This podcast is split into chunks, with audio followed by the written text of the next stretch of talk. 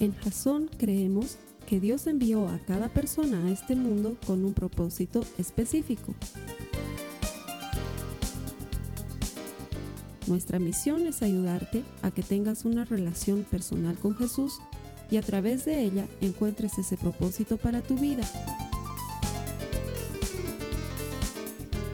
Queremos ayudarte a alcanzar ese propósito. Es nuestra oración que este podcast te ayude a tener visión, a tener jazón.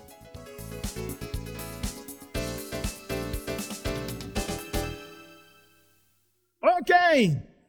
¿Quiénes han estado siguiendo la serie a través de la iglesia en línea? Miren, saben que es una serie bien difícil.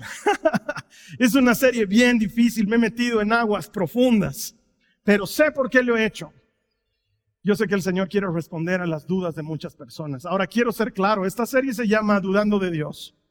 Pero no estoy hablando de dudas de esas que uno tiene y que no te alejan de la fe.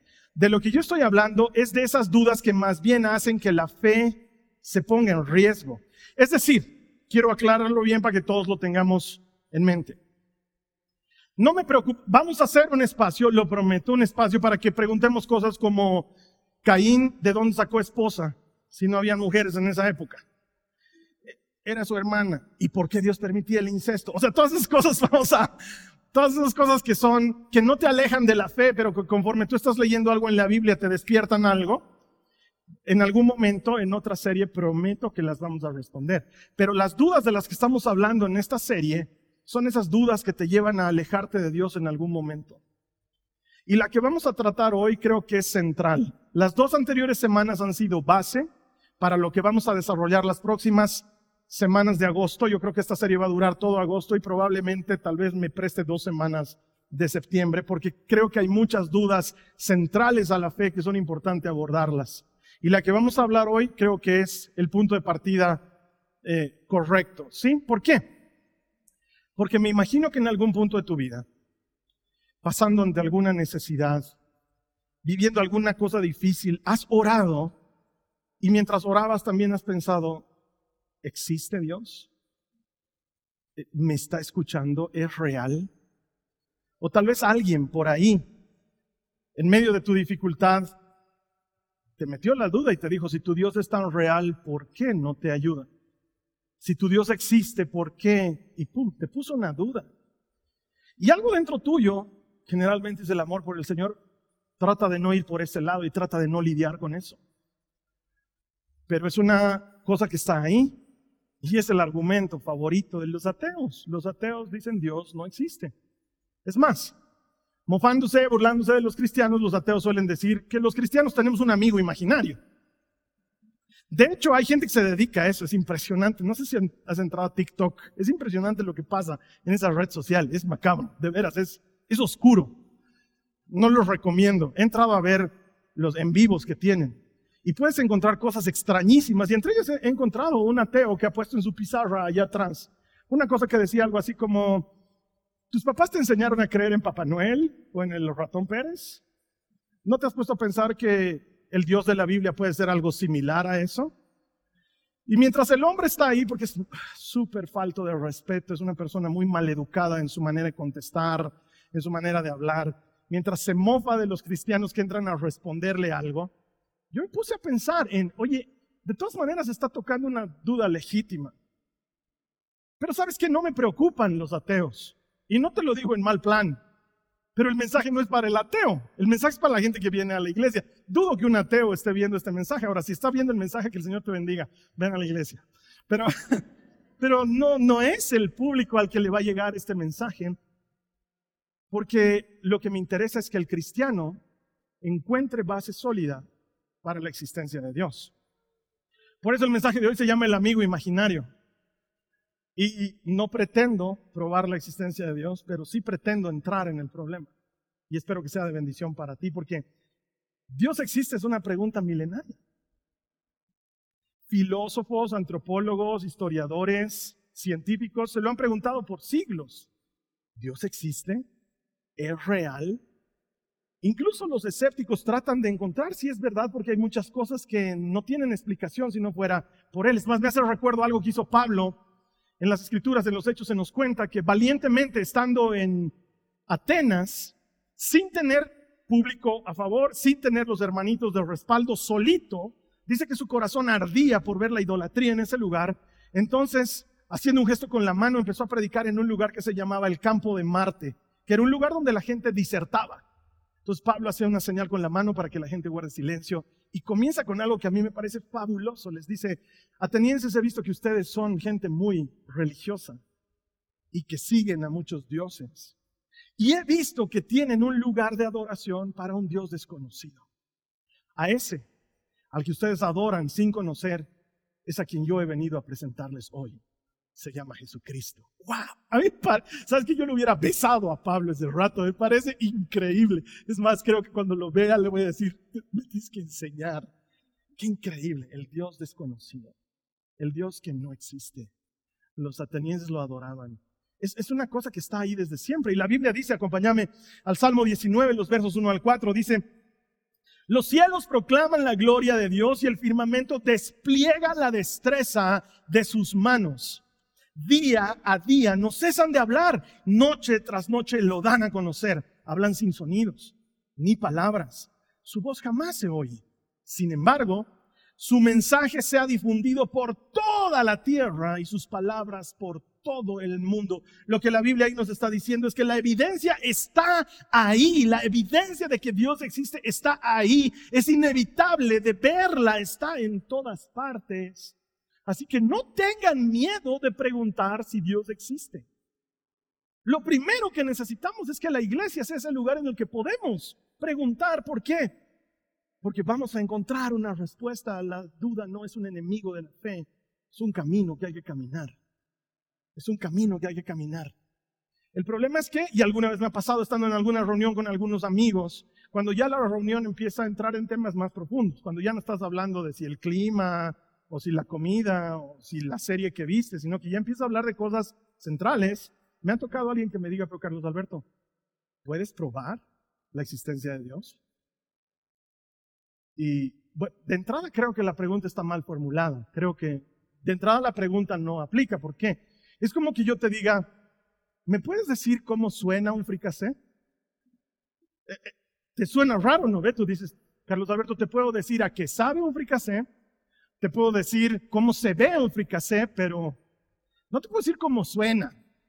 Tal vez si tuviéramos aparatos ultra especializados podríamos medir las frecuencias del fricasé y saber a qué suena, pero eh, está mal tu pregunta. Y es que claro, ¿cómo vamos a preguntar si Dios existe si Él está más allá de la existencia? ¿Sí me entiendes? Él está por fuera de la existencia, Él no existe, Él es, es algo diferente, pero al hombre le interesa en sus términos, en, en su mente, en su manera de ver la vida, si Dios existen. Y entonces eh, entramos en un plano subjetivo de respuesta, porque yo también te puedo decir, eh, ¿cómo sabes que lo que sientes por fulano por fulano es amor? Y tú me vas a decir, eh, es que siento que es amor. ¿Y cómo sabes que lo que yo siento y lo que tú sientes es igual? ¿Cómo sabes que el amor existe? ¿Existe el amor? ¿Es tangible? ¿Lo podemos medir? ¿Lo podemos probar? Hay amor que duele, dicen los poetas, ¿no? ¿Duele el amor? El otro dice, no, si es verdadero amor, nunca duele. ¿Cómo sabes que es amor? Entonces es, es subjetivo. Y, por cosas como esas pasan que gente en pleno siglo XXI siga creyendo que la Tierra es plana. No me voy a meter a resolver ese asunto, pero el argumento es, ¿alguna vez has visto que sea esférica? No, hermano, no he visto, pero la ciencia, pero tú has visto, porque tal vez la ciencia nos está engañando. Tal vez, tal vez nos han mentido durante siglos y es plana. Desde el avión tú la ves, ¿no? Se, ve plana. Ah, ¿Hemos llegado a la luna? Sí, claro. ¿Has llegado tú a la luna? No, nunca. Entonces se puede llegar a la luna, pero otros han llegado. ¿Y si no han llegado? ¿Y si es un montaje? Porque además hoy en día, no digo en los setentas, que si lo han montado en los setentas, me saco el sombrero, mis respetos. Pero hoy en día se puede montar lo que sea. La gente duda de todo si no lo experimenta en forma personal. Y entonces sale alguna pregunta que no está bien planteada como cuando me dicen, Carlos Alberto, ¿puedes probar científicamente que Dios existe? ¿Cómo pues? La pregunta está mal planteada, porque el método científico consiste en la reproducción de un evento en las mismas condiciones, de manera que esa reproducción nos garantice que lo que ha sucedido una vez va a suceder siempre. Entonces no hay manera de probar a Dios por el método científico, como no hay manera de probar al planeta que Hitler existió por el método científico. Yo no te puedo probar científicamente que existió Hitler, porque para eso necesitaría agarrarlo a Hitler, hacerlo nacer y morir varias veces para decir comprobado científicamente, Hitler ha existido. Pero no puedo. Y entonces claramente hay alguien que me va a decir, pero Carlos Alberto, te estás pasando a otra. Obviamente Hitler ha existido porque hay evidencia histórica. Ah, gracias. Te cuento que la evidencia histórica también cuenta. Hay evidencia histórica exhaustiva sobre la existencia de Jesucristo. Exhaustiva. De hecho, hay más de 10 autores, más de 10, que datan de la época en la que vivió y murió Jesús, que escribieron cosas sobre Jesús que no son autores bíblicos, porque yo sé lo que alguien me va a decir. Si me pones como evidencia el Nuevo Testamento, Carlos Alberto, eso lo han escrito los cristianos para que los cristianos crean en los cristianos. Olvídate de los cristianos. Leeremos cosas no bíblicas, leeremos autores que no tienen que ver con... Es más, de estos 10 autores que te hablo, los 10 odiaban a Cristo. O sea, no es gente que escribió a favor de él.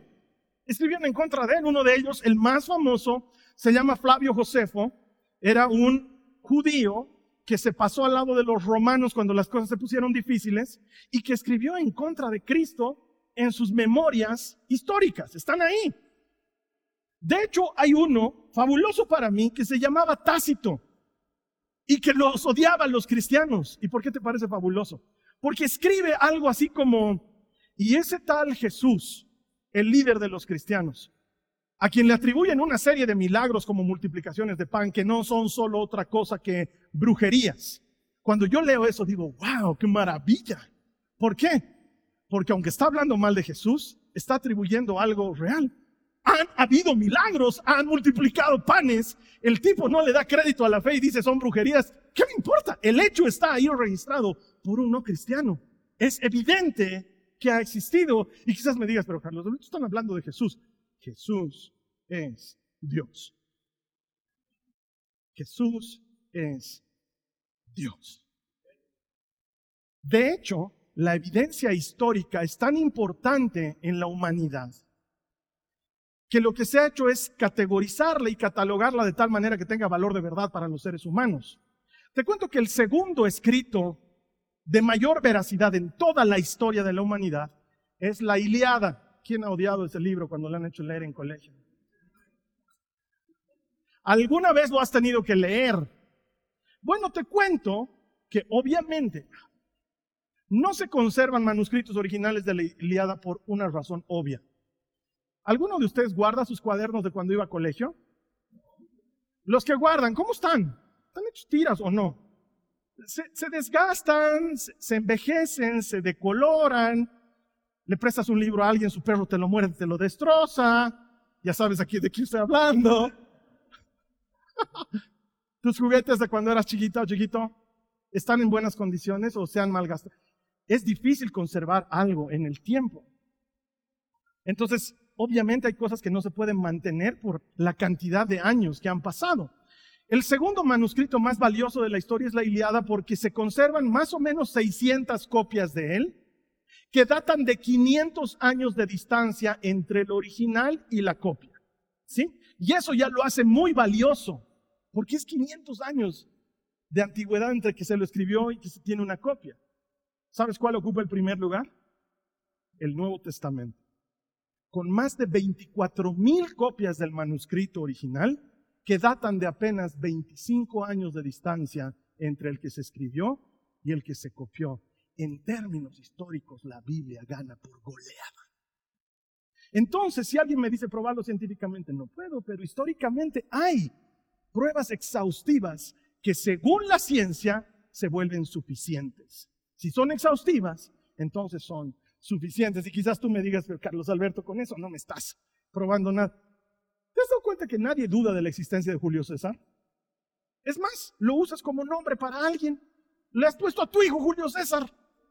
Porque todos estamos seguros de que Julio César existió. ¿Sabes cuántos manuscritos hay que aseguran la existencia de Julio César? No más de 10. La mayor parte escritos por él. Pero nadie dice, no, no, ese Julio César. Pero el Evangelio, ese es el problema. es el De eso dudamos. Y entonces, si el testimonio histórico no es válido, también existe el testimonio de la gente, la prueba evidencial, testimonial, de un testigo presencial. Eso tiene mucho valor. Eso tiene mucho valor.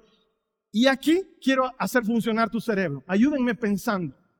Todos los que alguna vez hemos leído la Biblia, en algún momento nos hemos encontrado con alguna parte en la que decía que en la época de David o de Moisés, el pueblo adoraba a un tal Baal.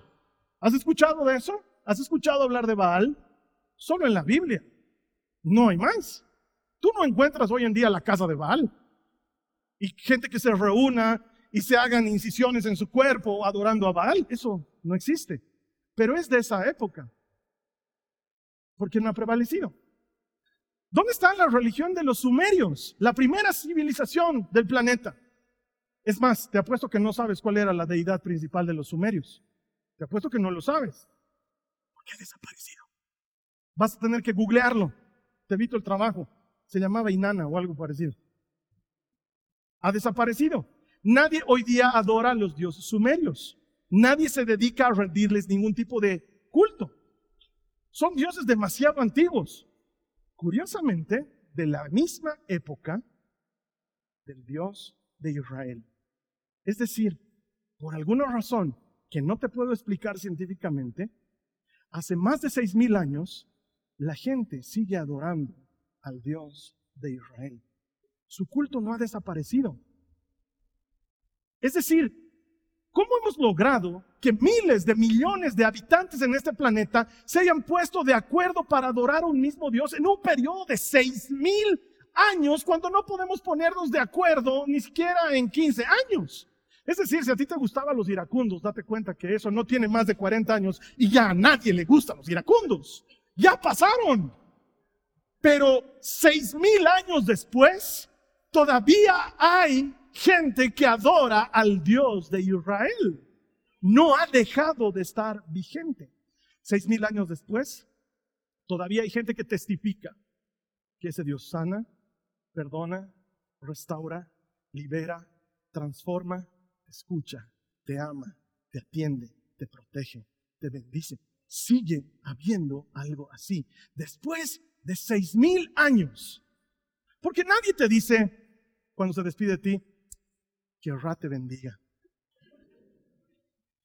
Anda bajo la protección de Anubis. Oye, los egipcios han tenido una cultura maravillosa y sus dioses han dejado de ser. La evidencia testimonial es poderosa. Miles de millones de personas creen en el Dios de Israel. Pero no va a faltar alguien que me diga, eso no prueba nada, Carlos Alberto, y sabes que tienes razón. Mi, objetivo hoy día no es probar que Dios existe, porque verdaderos predicadores a través de la historia lo han intentado y no lo han logrado. Como un piojo muerto como yo va a pretender hacer eso? Sería muy soberbio de mi parte. No pretendo hacer eso. Pero sí pretendo llevarte a la Biblia. Mira lo que dice la palabra de Dios en Juan en el capítulo 1, en el verso 45 y 46. Dice, Felipe fue a buscar a Natanael y le dijo, hemos encontrado a aquel de quien Moisés y los profetas escribieron. Se llama Jesús, es el hijo de José de Nazaret. ¿Nazaret? exclamó Natanael. ¿Acaso puede salir algo bueno de Nazaret? Ven y compruébalo tú mismo, le respondió Felipe. ¿Sabes qué, mi hermana, mi hermano? No puedo probarte que Dios existe. No puedo hacerlo. Porque es algo que tú tienes que experimentarlo por tu cuenta. Pero sí puedo decirte, como Felipe le dijo a Natanael, ven y haz la prueba. Ven y haz la prueba. Carlos Alberto, eso no prueba nada. Yo no pienso probar nada porque no quiero probar nada. Estás en tu derecho. Pero no puedes decir que algo no existe si no lo has probado. Porque es como lo que yo les digo a mis hijas. No me salgas con que no te gusta esto si no lo has probado. Probá primero y luego me vas a decir si te gusta o no. Es que se ve feo. Se verá feo. Pero probalo. Tal vez sabe rico. Rodri, Camille, Ok. No puedo evitar que vuelvan. Vamos a ver Romanos 1, 19 al 20. Dice, Pablo, ellos conocen la verdad, se está, refiriendo a la gente que no cree en Cristo. Dice, ellos conocen la verdad acerca de Dios porque Él se ha hecho evidente. Pues desde la creación del mundo, todos han visto los cielos y la tierra. Por medio de todo lo que Dios hizo, ellos pueden ver a simple vista las cualidades invisibles de Dios, su poder eterno y su naturaleza divina. Así que no tienen ninguna excusa para no conocer a Dios. Dios está ahí para el que lo quiere conocer, dice Pablo. Y entonces yo me pongo a pensar que sí, tienes razón, es evidente, hay demasiada evidencia. Ponte a pensar solo en esto, por favor, solo en esto. ¿Te has dado cuenta que este olvidado planeta de la galaxia es el único planeta del que hasta el día de hoy, del único planeta al que tenemos certeza que tiene vida? ¿Te has puesto a pensar lo que es necesario para que ocurra la vida en este planeta? Te cito algunas cosas. Extrañas coincidencias que suceden simultáneamente de manera que la vida es posible. Extraño. Son muchas coincidencias. Por ejemplo, la distancia entre el Sol y la Tierra es la perfecta, la exacta para que pueda haber vida en este planeta. Si la Tierra estuviese en lugar de Mercurio, estamos fregados. Si la Tierra estuviese en lugar de Venus, estamos fregados. Si la Tierra estuviese en lugar de Marte, estamos fregados. Ningún otro lugar en este sistema hace posible la vida por temas de distancia en relación al Sol. Esto tiene que ver con gravitación y tiene que ver con temperatura y tiene que ver con posiciones. Primera cosa. Ok, estamos en el lugar perfecto. Coincidencialmente, la temperatura del Sol es la correcta para que no muramos. Podríamos tener como Sol otro de los tantos astros que hay en el universo, que los podemos ver a simple vista. Hoy los podemos ver maravillosamente gracias al nuevo telescopio que tenemos. Se pueden ver cosas increíbles. Si nuestro Sol fuese 5% más grande, la vida sería imposible en el planeta. Si fuera 5% más pequeño, la vida sería imposible en el planeta. Vaya coincidencia, distancia y tamaño ya encajan. ¿Y qué hay de la Tierra? Maravillosamente tiene cuatro capas de atmósfera que hacen posible que los rayos solares no nos achicharren. Porque pese a estar a la distancia correcta y que la temperatura del Sol es correcta, aún así necesitamos cierta protección, que vaya casualidad, el planeta la tiene en cuatro capas. Y lo más interesante es que si tuviera una capa menos, la vida no es posible. Y si tuviera una capa más, la vida ya no es posible. Oye, ya hay ahí unas cuantas coincidencias que están funcionando simultáneamente. ¿Sabías tú que la Tierra está inclinada 23 grados sobre su eje? ¿Has jugado trompo alguna vez? Perdón, Centennials. ¿Sí? Has debido lanzar un trompo y has debido ver que empieza a dar vueltas y se mantiene girando sobre su eje hasta que se inclina un poco y entonces deja de girar la Tierra está inclinada 23 grados sobre su eje. E, esa es la causa por la cual tenemos invierno y verano. No porque nos alejamos o nos acercamos al Sol, porque la, la vuelta alrededor del Sol es prácticamente circular. Pero porque estamos inclinados 23 grados es que cuando es verano en el norte es invierno en el sur y viceversa. Y si se inclinara un grado más, la vida ya no es posible. Vaya coincidencia. Son demasiadas cosas que empiezan a funcionar al mismo tiempo. ¿Sabías que la Tierra tiene un campo magnético? Ese campo magnético no solamente favorece a la, gravedad de la propia Tierra, pero además nos ayuda a que el viento solar, que es muy dañino con el resto de los planetas, con nosotros sea benevolente. Y gracias a ese viento solar y el campo magnético, esta señal está llegando a ti a través de Facebook. Y la vida es posible. Oye, pero ya son de, Qué raro, ¿no? Que todo esté tan bien hecho. La composición del aire, 21% de oxígeno. Es la composición perfecta para que tú y yo podamos respirar en este planeta. Y ha sido así desde, según los evolucionistas, el inicio de la evolución, es decir, los, las protocélulas que según ellos estaban en el lago madre de donde todo ha venido, seguían utilizando la composición atmosférica con 21% de oxígeno. Y si hubiera 22%, nos morimos. En serios, sí. Y si hubiera 20%, nos morimos también. Solo hay 21 y es lo perfecto para que nosotros vivamos. Otra coincidencia más. ¿Y qué decir de la presencia de agua? Los científicos viven buscando agua en el universo. Y cuando lo encuentran, porque la han encontrado, no es que no hay, o no es suficiente, o está congelada, o está contaminada, pero en este planeta tú te puedes bañar en la playa y la vida es perfectamente posible. De hecho, investigando, he logrado encontrar más de 200 eventos que ocurren simultáneamente para que la vida sea posible en este planeta. Y si uno de esos 200 fallara, la vida deja de existir, pero casualmente no sucede. Como si alguien por detrás quisiera que funcione. Pero no. La gente dice hemos venido de la nada, ha sido una explosión, las explosiones. ¿Has reventado algo alguna vez? Yo soy piromaníaco desde que era chiquito, he hecho reventar muchas cosas. Nunca en mi vida después de reventar algo ha tendido al orden, siempre tiende al caos. De hecho, el universo está en caos, pero por alguna razón que los mismos detractores de la fe no pueden explicar, ese caos nos ha llevado a nosotros a un equilibrio. Es extraño. No, eso no prueba nada, Carlos Alberto, mírate a ti. Se ha logrado encontrar que más de mil eventos ocurren simultáneamente dentro de una persona para que la persona esté viva en este momento, es decir, para que tú estés vivo en este momento, tú que estás conectado, tú que estás sentado, sentado aquí. Están ocurriendo más de mil cosas simultáneamente en tu cuerpo para que sigas con vida. Y estaban sucediendo igual desde que eras una sola célula. O sea, no es que se ha vuelto más complejo, sino que lo único que se ha vuelto complejo es que has comenzado como una célula y has pasado a ser 100 billones de células. Pero todo sigue funcionando igual. ¿Sabes qué? Nadie tiene que decir conscientemente que mi sangre no se coagule, que mi sangre no se coagule, que mi sangre no se... No se coagula, solita. Pero si te haces un corte, en cuanto sale se coagula. Lo increíble es que dentro de nosotros está sucediendo exactamente lo mismo que fuera de nosotros. Las condiciones que hace coagular la sangre afuera son las condiciones que las haría coagular dentro. Si se coagula dentro, cerca de tu cerebro, te da un episodio cerebrovascular, esa es una enfermedad. Lo increíble es que cuando enfermamos, este cuerpo está diseñado para sanarse solito. En cuanto te empiezas a enfermar, las células tienen una información que tú no les mandas. Tú no le hablas a tu cuerpo y le dices, cuerpo, sánate ahora, sánate. Aunque algunos hermanos lo hacen, no necesitan hacerlo. El cuerpo recibe la información de cómo están funcionando las cosas y al detectar que algo funciona mal, envía lo necesario para que empiece a funcionar bien. Es más, el sistema inmune del cuerpo humano es tan extraordinariamente complejo que solamente el verlo funcionando ha causado que los científicos digan, ¿cómo es posible? ¿Cómo es posible que nuestro sistema reconozca entre una bacteria buena y una bacteria mala? Que ataque a la bacteria mala y reproduzca a la bacteria buena y le garantice su permanencia en el organismo, porque dentro tuyo tienes bacterias buenas, te cuento. Si no, tu, tu digestión sería imposible, por, por ejemplo.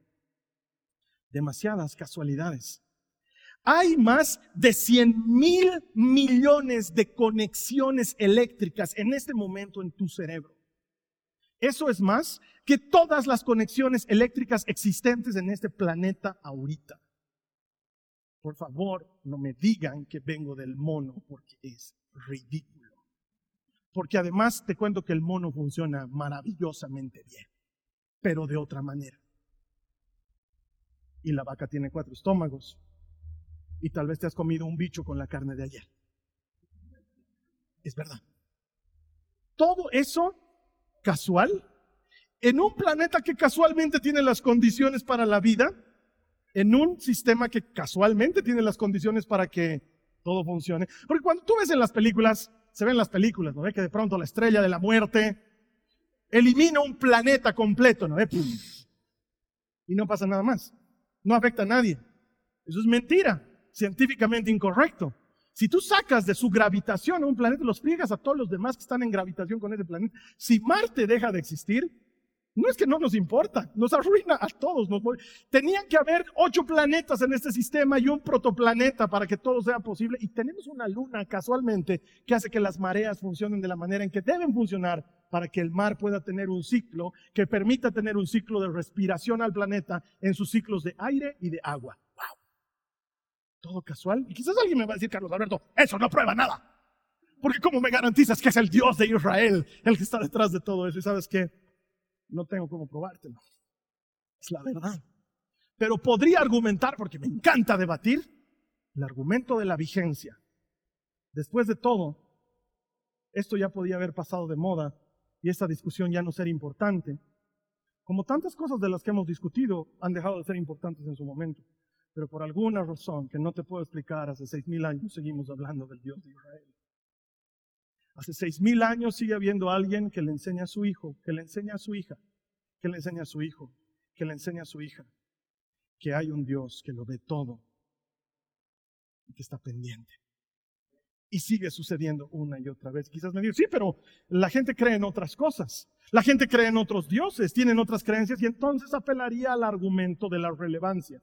Porque hoy en día sí, todos son espirituales. Hasta el más quencha de la vida cuando se despide de ti te dice bendiciones, ¿no? Y tú dices, ¿qué bendición estarás deseando ese? No sé. Y la gente habla y dice, ay, ay que el Señor nos ampare. Y, a veces pienso, ¿a qué Señor se están refiriendo? Tal vez al Señor de los anillos, porque no sé de qué Señor pueden estar hablando. Porque sabes qué, y este es el argumento de la relevancia, todo se va a la montaña cuando hablas de Cristo. Está bien que seas espiritual hasta que hablas de Cristo. Cuando hablas de Cristo eres un retrógrada, eres un picapiedra, eres un troglodita, datas de no sé qué fecha, porque Cristo sigue siendo relevante, sigue siendo un asunto medular. ¿Sabes qué? Sale una película que a un grupo de cristianos no les gusta. Oh, los cristianos nos acuchillan, nos apedrean, nos, nos todo. Un musulmán le mete un avión a las Torres Gemelas, no importa. No importa, sigan con su vida, sigan siendo musulmanes, pero los cristianos tienen que desaparecer. Porque Cristo sigue siendo el problema. No hay problema con que seas espiritual. El problema es cuando dices que estás hablando de Cristo. Ahí las cosas se vuelven diferentes. Entonces yo digo, ¿qué tanto te importa el Dios de Israel si no crees? No debería importarte. ¿Por qué nos atacas tanto a los cristianos? Si somos una secta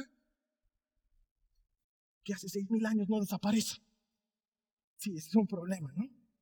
Pero ustedes no existen hace seis mil años. Te cuento que el Jesús o perdón, que el Dios del que Jesús predica es el Dios de Abraham, de Isaac y de Jacob. Es el gran yo soy. Y por eso Jesús dice, antes de que Abraham fuese, yo soy. Pero eso no prueba nada, Carlos Alberto, tienes toda la razón. Porque la el verdadero problema es que la pregunta es, ¿por qué, si Dios existe, ¿por qué permite guerras? ¿Por qué permite hambre? ¿Por qué hay tanta desigualdad? ¿Por qué las mujeres sufren tanto en todo el planeta? ¿Por qué cada día se mata a tantas mujeres? ¿Por qué tanto se ve sufrimiento en niños y en desposeídos y en gente que no tiene las mismas condiciones? Y yo te pregunto, ¿qué quieres? ¿Un mundo perfecto? Y tú dices, claro, si Dios existiera, el mundo sería perfecto. Y yo te voy a decir, Dios lo hizo perfecto.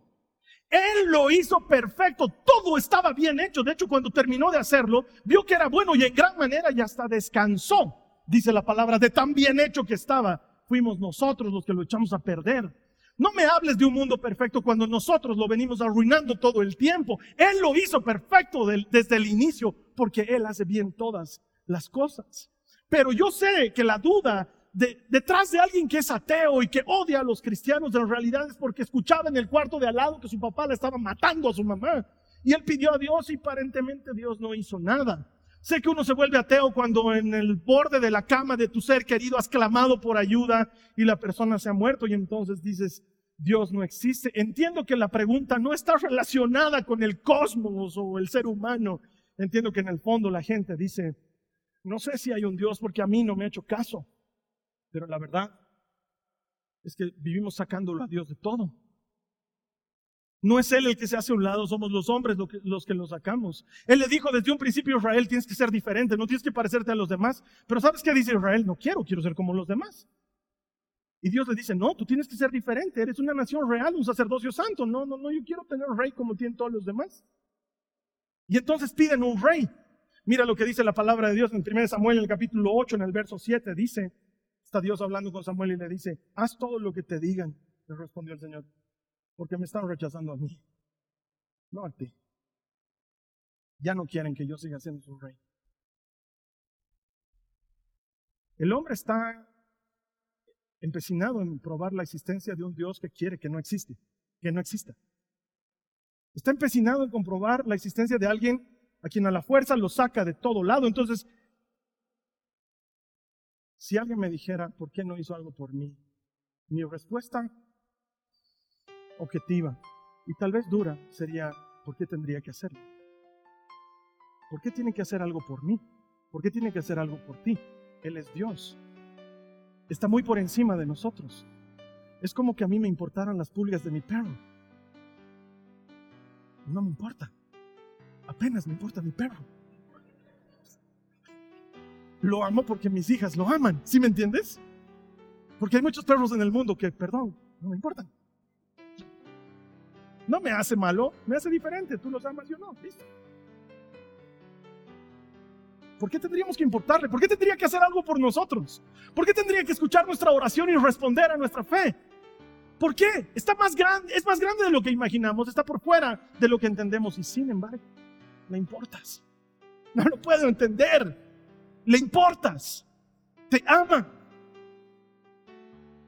Está obsesionado con tener una relación contigo. Pero no puedo comprobarlo. No puedo comprobarlo. Solo puedo decirte lo que dice la Biblia.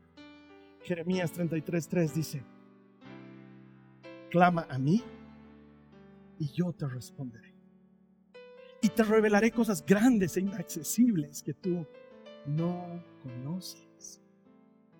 Entonces el tema no es si Dios existe, el tema es si a alguien le interesa buscarlo para saber si existe. El tema es si alguien está interesado en algo más que ese mozo intergaláctico que está tomando notas de todas tus exigencias porque tiene que responder a todas tus exigencias. ¿Habrá alguien que lo busque aun cuando no le dé nada? ¿Habrá alguien que le importe saber si existe aun cuando no le dé nada? Pero la Biblia dice que ya nos lo dio todo cuando mandó a su Hijo a morir y también dice que si ya nos dio eso, ¿cómo no nos dará con Él todas las demás cosas? Entonces, Carlos Alberto, ¿puedes probar que Dios existe? No, no puedo. Pero hay alguien que puede. Tú puedes. Tú puedes probar que Él existe. Tú puedes buscarle y ver si lo que acabo de hablarte es verdad o es mentira. Tú puedes buscarle y comprobar por tu propia cuenta si este Dios del que se viene hablando desde hace seis mil años es real o no. Yo no te lo puedo probar. Solo tú lo puedes comprobar. Y puedes darte cuenta si es verdadero. Él sigue diciendo, como dijo hace cuatro mil años atrás, en Jeremías 29, versos 12 al 13, que por cierto, todos aman Jeremías 29, 11. Yo sé los pensamientos que tengo para ti, dice el Señor, pensamientos de bien y no de mal, para darte un futuro y una esperanza. Y es tan maravillosa esa cita que ya no leemos el 12 y el 13, que dice, en esos días, cuando oren, los escucharé. Si me buscan de todo corazón, podrán encontrar.